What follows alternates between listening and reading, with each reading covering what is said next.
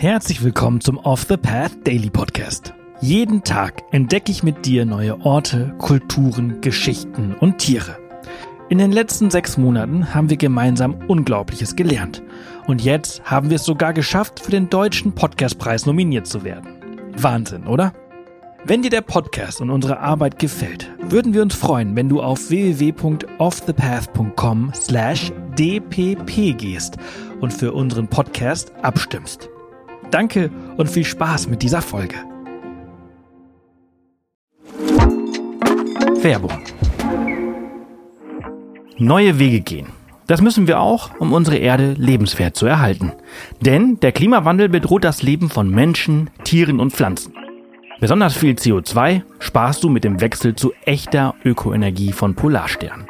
Denn als Social Business und zertifiziertes Mitglied der Gemeinwohlökonomie steht der Ökoenergieversorger gleichzeitig für einen nachhaltigen Wandel der Wirtschaft. Und das kannst du ganz einfach unterstützen. Gehe jetzt auf www.polarstern-energie.de und wechsle in nur 5 Minuten. Und mit dem Code OTP20 erhältst du 20 Euro Rabatt auf deine nächste Jahresrechnung. Werbung Ende. Heute entführen wir dich in das schöne Afrika. Genauer gesagt in das vor 7000 Jahren existierende Great Zimbabwe. Great Zimbabwe ist eine archäologische Stätte, die sich im Südosten von Zimbabwe etwa 30 Kilometer südöstlich von Mosvingo erstreckt. Es gibt zwei Thesen über die Herkunft des Wortes Zimbabwe, die je nach Dialekt eine andere Bedeutung hat. Die erste besagt, dass das Wort von Zimba Zamabwe abgeleitet ist, übersetzt vom Karanga-Dialekt der Shona als großes Haus aus Stein. Die zweite These geht davon aus, dass Zimbabwe eine kontrahierte Form von Zimbabwe ist, was im Cesuru-Dialekt von Shona geehrte Häuser bedeutet. Der Zusatz groß bzw. great dient der Unterzeichnung von rund 150 kleineren Ruinen, genannt Simbabwes, die über das gesamte Land Simbabwe verteilt sind. Die Anlage ist mit rund 722 Hektar der größte vorkoloniale Steinbau in Afrika südlich der Sahara und einer der ältesten.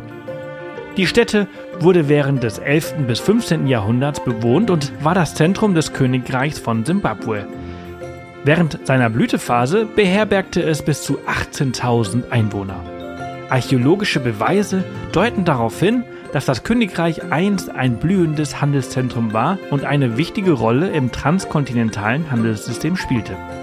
Es könnte Verbindungen zu arabischen Händlern und möglicherweise auch zu Handelsrouten bis nach Indien und China gehabt haben. Daraufhin deutet, dass arabische Münzen, chinesische Steingutsplitter, Glasperlen und andere nicht regionale Artikel ausgegraben wurden. Dieses interkontinentale Geschäft, hauptsächlich mit Elfenbein und Goldbarren, ging über das regionale Landwirtschaftsgeschäft hinaus, in dem die Viehzucht eine besondere Bedeutung hatte. Der Reichtum der Metropole beruhte auf Rinderzucht, Goldgewinnung und Fernhandel. Das Komplex umfasst drei Hauptbereiche. Der erste Bereich ist der 27 Meter Höhe liegende Hill-Komplex, auch als Bergfestung oder Akropolis bezeichnet. Dieser Teil der Städte befindet sich auf einem Hügel und beherbergt die berühmte konische, also kegelförmige Turmstruktur. Dieser Turm ist ein Wahrzeichen von Great Zimbabwe und wird oft als Symbol für die archäologische Stätte verwendet. Der Hügelkomplex war wahrscheinlich der Sitz des Herrschers und der Verwaltung.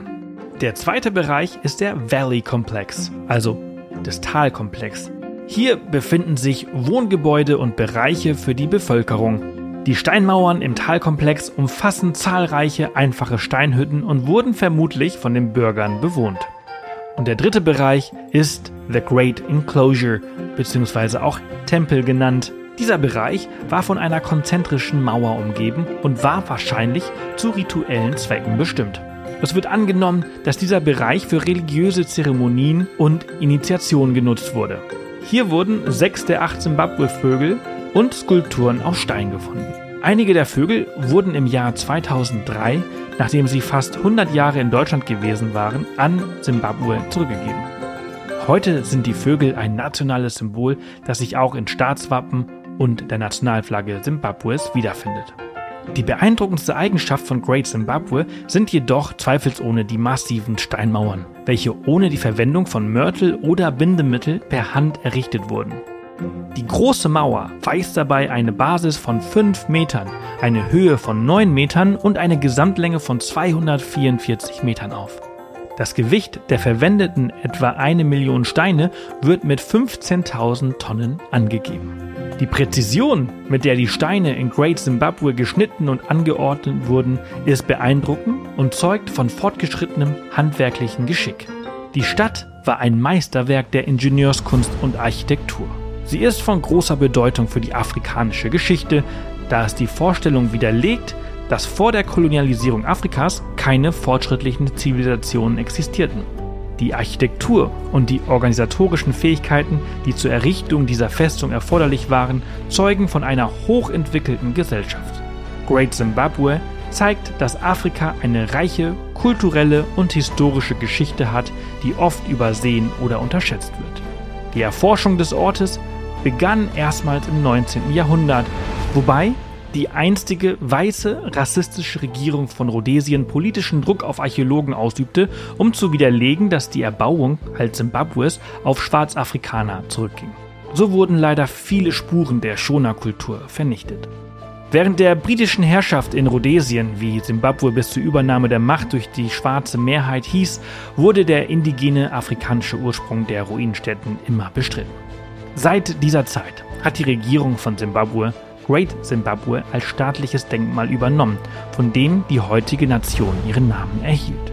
Seit 1986 befinden sich die Ruinen von Great Zimbabwe sogar auf der Liste der UNESCO Weltkulturerben.